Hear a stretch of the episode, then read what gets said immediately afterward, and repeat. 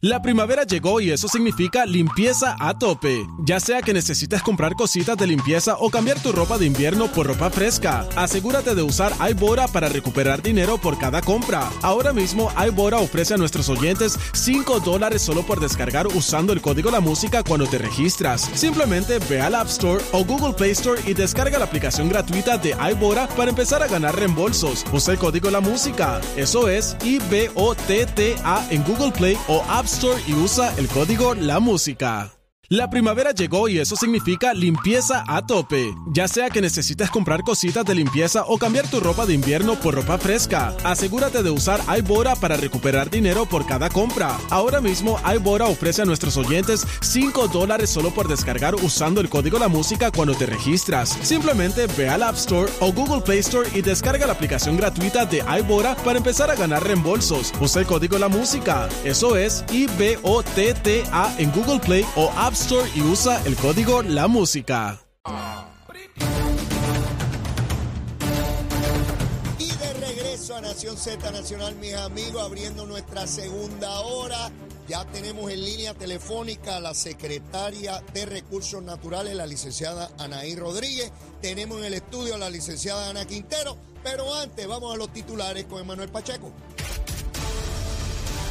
Buenos días, Puerto Rico. Soy Emanuel Pacheco Rivera informando para Nación Z Nacional en los titulares. Las tres líderes de las iglesias protestantes más importantes del país apoyaron ayer a través de una carta la nominación de Vilmaris Rivera Sierra a la dirección de la Oficina de la Procuradora de la Mujer, a quien describieron como una persona comprometida con acciones concretas que garantizan los derechos humanos.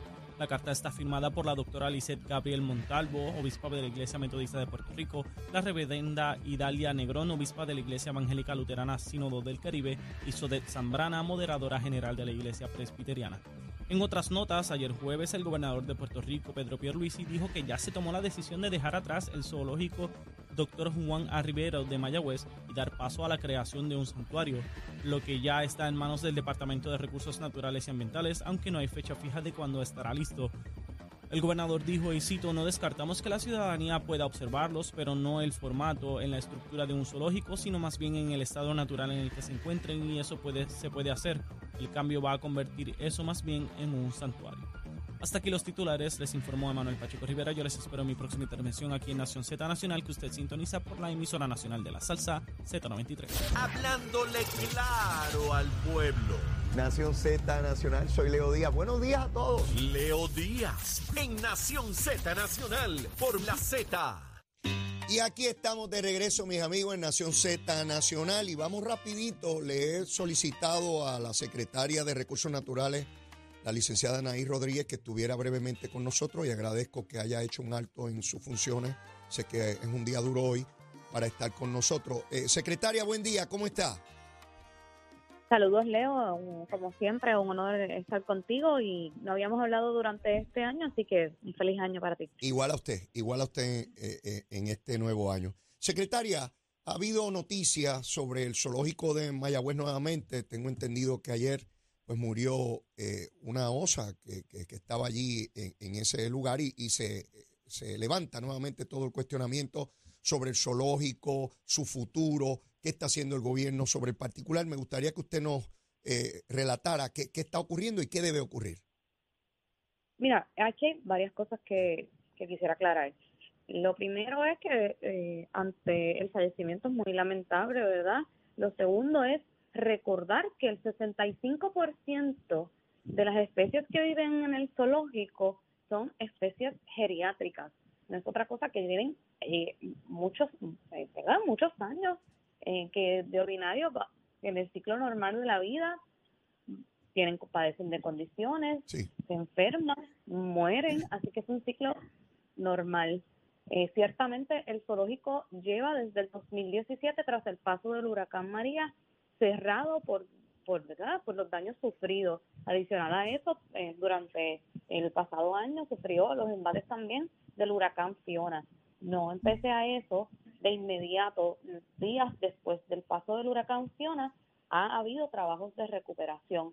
El, durante el mes de septiembre se firmó un contrato con la arquitecta Astrid Díaz, luego de un proceso de subasta, para que llevara a cabo un proceso de reconceptualización y rediseño de lo que era ese espacio. ¿Por qué le llamamos reconceptualización y rediseño desde el primer momento? Porque lo que era el zoológico eh, o el espacio en Mayagüez Mm. ya dejó de ser hace mucho tiempo.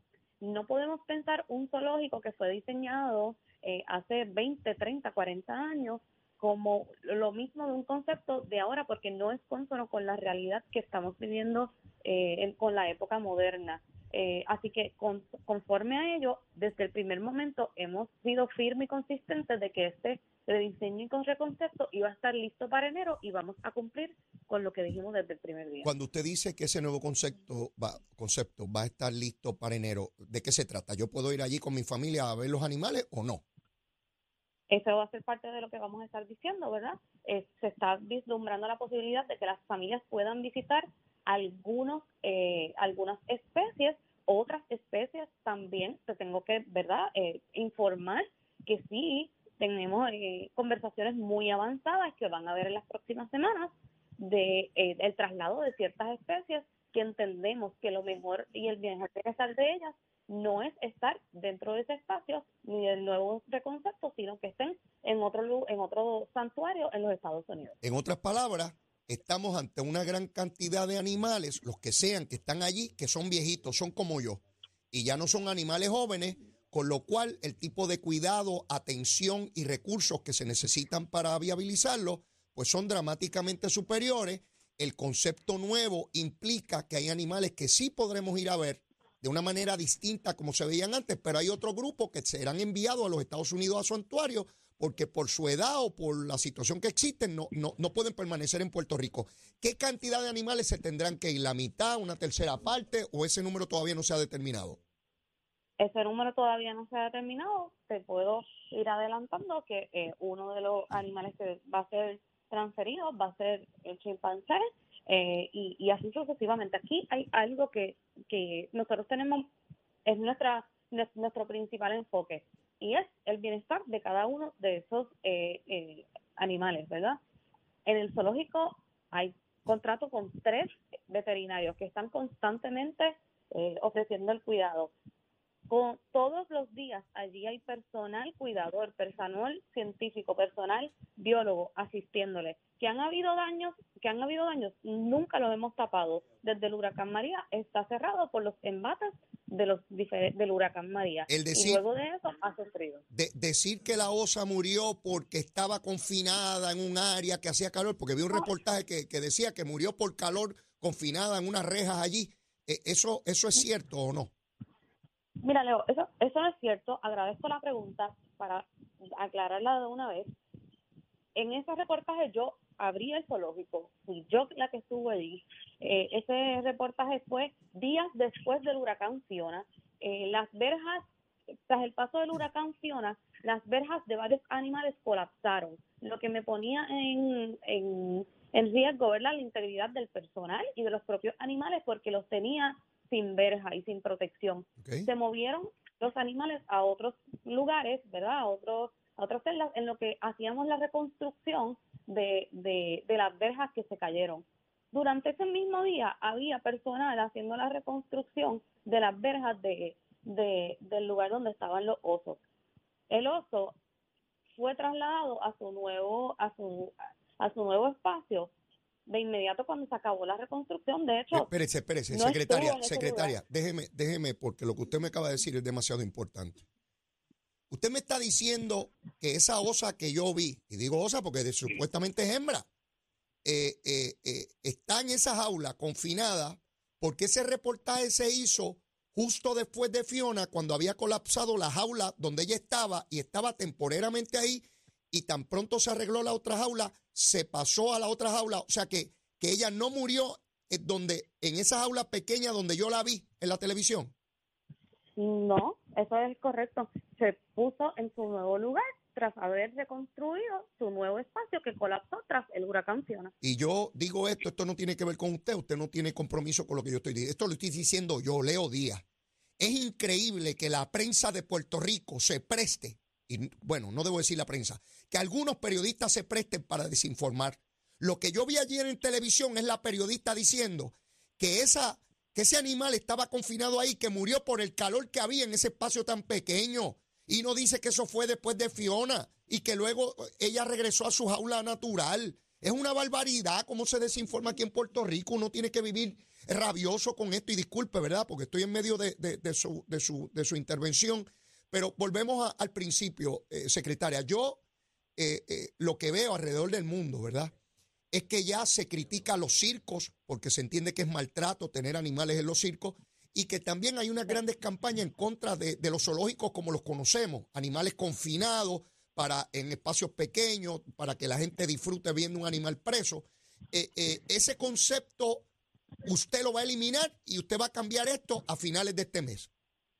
Leo, desde el primer día he sido, he sido consistente y comprometida con mi visión al respecto y he dicho que el concepto está obsoleto y que se necesitan espacios para las especies que vayan a quedarse por la razón que sea, porque no pueden ser trasladadas, porque ya están muy geriátricas, por la razón que sea, que los hábitats que queden tienen que ser lo más parecidos a los hábitats naturales y que el reconcepto debe ser uno nuevo y que no debe ser un zoológico y que vamos a cumplir con nuestra fecha que en enero el pueblo de Puerto Rico va a tener un nuevo diseño y un nuevo reconcepto para que lo comenten. Va a contar con eh, la posibilidad de que todo el mundo lo comente. Al final del día, las organizaciones pro zoológico, en contra del zoológico, usted, yo buscamos exactamente lo mismo, el bienestar de cada una de las especies que está ahí, sean un santuario de Estados Unidos, sean un santuario de cualquier parte del mundo, en otro zoológico, en otro lugar, hay que buscar el mejor bienestar de cada una de las especies que está ahí. Y lo cierto es que como quiera sigue siendo una instalación del gobierno de Puerto Rico y hay unos fondos que están asignados para, ¿verdad? Para la reconstrucción y recuperación de un espacio y un parque nacional. Así que debe haber un reconcepto y una reorganización, eh, ¿verdad? También de sana administración a esos fines. Perfecto. Gracias, secretaria. Gracias por estar disponible para, para nosotros y mucho éxito en su encomienda. Cuando esté ya el nuevo concepto en funcionamiento, pues por favor volvemos a hablar. Gracias. Gracias por la oportunidad y cuenta con eso. Gracias. Bueno, ya escucharon a la secretaria. Aquí está Ana Quintero, la licenciada Ana Quintero. Ana, saludo, ¿cómo está? Acércate al micrófono, por favor. que después me dice, no, es que no escucho casi a Ana.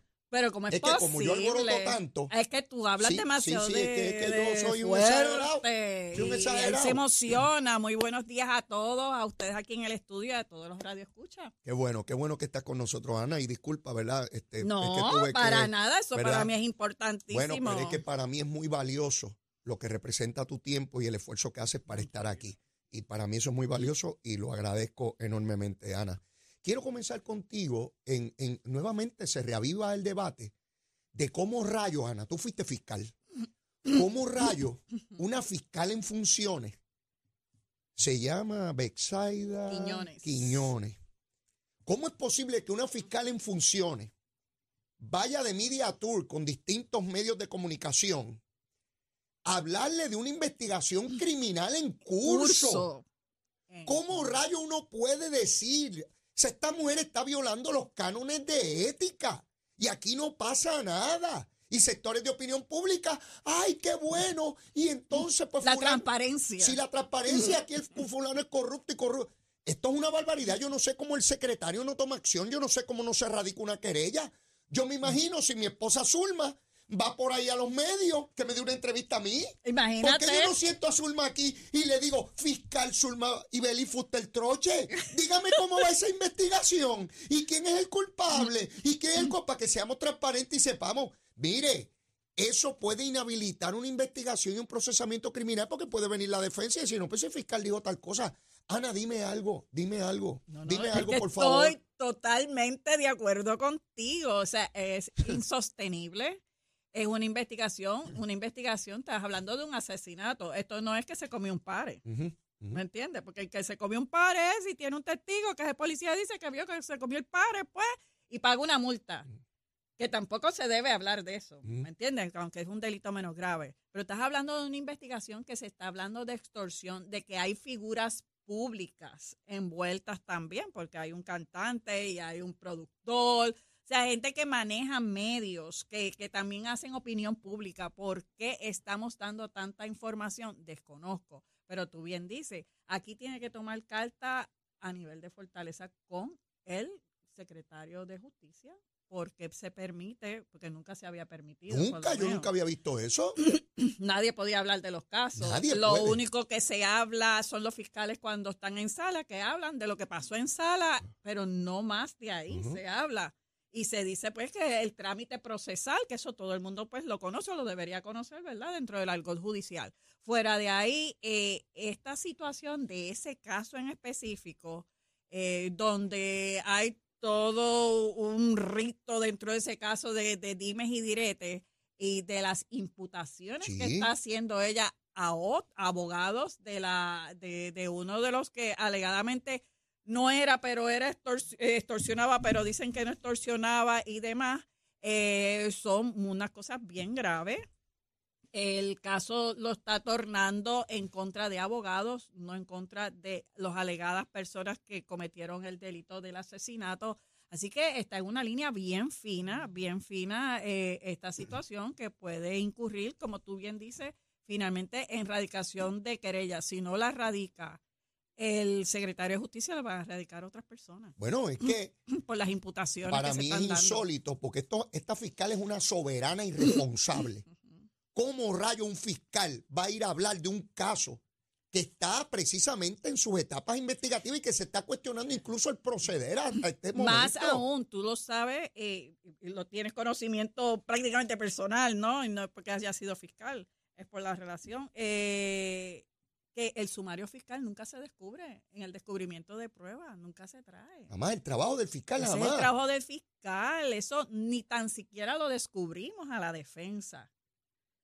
Por esa razón, porque son unas cosas que hace el fiscal dentro de su función de fiscal. Uno descubre la prueba que se va a llevar al tribunal para probar el delito. Pero como yo lo obtuve y eso, eso, eso es mío, eso nadie. Y si entrevisté testigos y no los utilicé y no voy a entregar, eso es una cuestión de la investigación. Y es tan complejo porque yo que por tantos años he visto a mi esposa cómo ella maneja estos asuntos, Sí. donde en algún momento entendía que había un caso y en algún otro momento dice, mira, ahora descubrí esto y aquí no hay caso.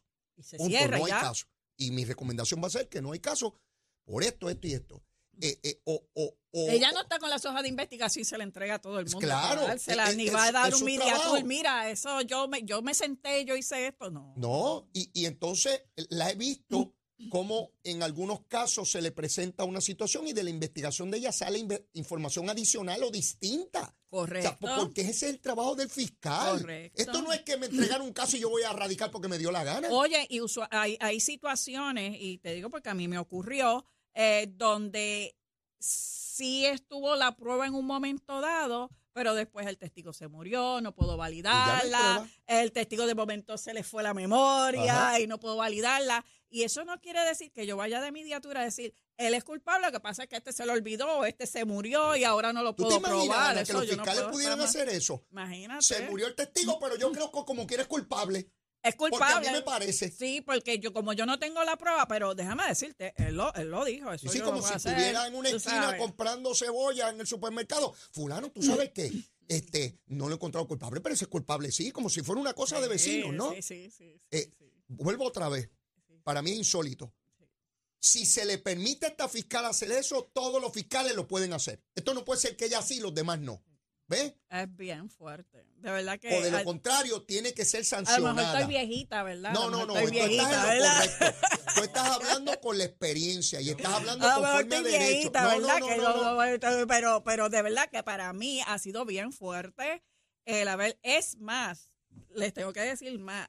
Cuando yo he ido a programas de análisis eh, a nivel criminal, hasta si son casos donde yo estoy interviniendo como abogada de defensa, yo a veces declino a hablar del tema o si no se habla en términos generales procesales. no o sea, porque todavía para no entrar en eso mismo. Ni siquiera la apariencia de Es conflicto. Eso es lo que nos enseñan en la escuela de Derecho. Es No es solamente el conflicto, es la, la posible apariencia de conflicto. Y los abogados tenemos que ser muy celosos con ese principio, particularmente cuando estamos en medio de una Claro. función como abogado de defensa o fiscal o demandante o demandado. O sea, la, la función de- de- del abogado en términos generales, no importa en qué modalidad se desempeñe, es una sumamente regulada. Y además, y además, uno como abogado también tiene otra responsabilidad eh, cuando se analizan eh, casos, y tú lo ves en los distintos programas con el licenciado Cabán, eh, el licenciado Pablo Carlos, aún ellos sabiendo cosas, pero que son internas porque el compañero te compartió una información, etcétera,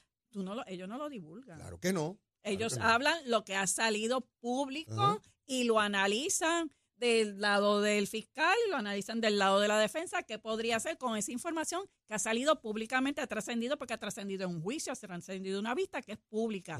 Pero fuera de ahí, aunque tengan información adicional, que en muchas ocasiones tú sabes que uno la tiene porque los compañeros consultan a uno, uno se la reserva porque tampoco se lleva eso. Y yo no tengo obligación pero uno lo hace. No, pues ahora vamos a convocar conferencias de prensa por regiones judiciales para que los fiscales divulguen los casos y, y nos sentamos y nos damos un palo y una cerveza discutiendo los casos y los mandamos por Facebook. Y, mire, esto es una barbaridad. Y el que tiene la responsabilidad primaria para atender, corregir y procurar que esto no vuelva a suceder es el secretario de Justicia, Domingo Emanueli. Vuelvo a decir, vuelvo a decir, está en juego la credibilidad del departamento en la medida en que esta fiscal continúa con esta barbaridad. Es una barbaridad. Pero Ana, tengo que ir a una pausa. Y cuando vengamos, ve pensando, yo no sé si ya lo tienes en ese almuerzo que tú siempre tiras por ahí. mira, parece que es placentero, porque mira, mira, mira, mira cómo ya te estás expresando sin decir nada. Bueno, ah. vamos a la pausa y venimos con el almuerzo de Ana Quintero. Llévatela, chero. Buenos días, Puerto Rico. Soy Manuel Pacheco Rivera con información sobre el tránsito. Ya ha comenzado a reducir el tapón en la gran mayoría de las carreteras principales del área metropolitana. Sin embargo, la autopista José de Diego se mantiene ligeramente congestionada desde Bucanán hasta el área de Atorrey en la salida hacia el Expreso Las Américas. Igualmente en la carretera número 2 en el cruce de la Virgencita y en Candelaria en Toa Baja y más adelante entre Santa Rosa y Caparra. La 165 entre Cataño y Guaynabo en intersección con la PR22, así como algunos tramos de la 176, 177 y la 199 en Cupey. La autopista Luisa Ferré entre Montelledra y la zona del Centro Médico en Río Piedras y más al sur en Caguas. Ahora pasamos con el informe del tiempo. El Servicio Nacional de Meteorología pronostica para hoy una mañana principalmente soleada para todo el archipiélago. Pero a medida en que avance el día se espera desarrollo de aguaceros pasajeros en sectores del interior y del oeste. La mayoría de las lluvias llegarán en la tarde y podrían ocasionar inundaciones urbanas y de riachuelos, particularmente en zonas de pobre drenaje. Las temperaturas durante el día estarán en los medios 80 grados en las zonas costeras y en los medios 70 grados en la zona montañosa. Los vientos permanecerán del este a 15 millas por hora o menos. A través de las aguas regionales el oleaje prevalecerá de hasta 5 pies en la mayoría de las aguas locales.